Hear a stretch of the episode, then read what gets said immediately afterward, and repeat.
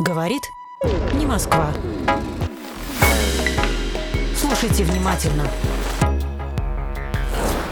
Люди привыкли, что из Москвы присылаются в каждый уездный город воеводы. Воеводы получают распоряжение из Москвы, и все так и идет. А здесь на Москву надежды не было, там в самой Москве черти что творилось. Им волей-неволей приходилось вступать ну, в какой-то диалог с местным обществом.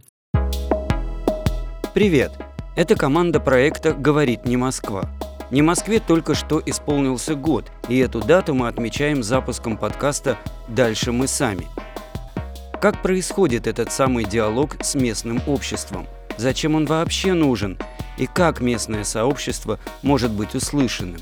Вернее, могло быть, потому что наш первый подкаст о прошлом, о том, как это происходило в разных местах и в разные времена российской истории – Бывали ли в истории империи примеры, как бы мы сейчас сказали, эффективного самоуправления?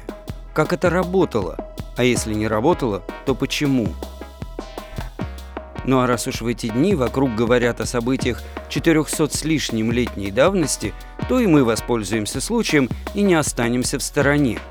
Поговорим с нижегородским историком Павлом Чеченковым. Можно ли считать историю преодоления смуты историей местной самоорганизации – Спойлер. Да, можно говорить, э, и не только локальный, но и в масштабах, в общем-то, всей страны.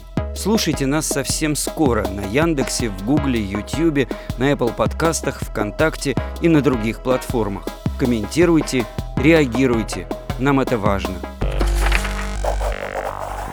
Дальше мы сами. Дальше мы сами.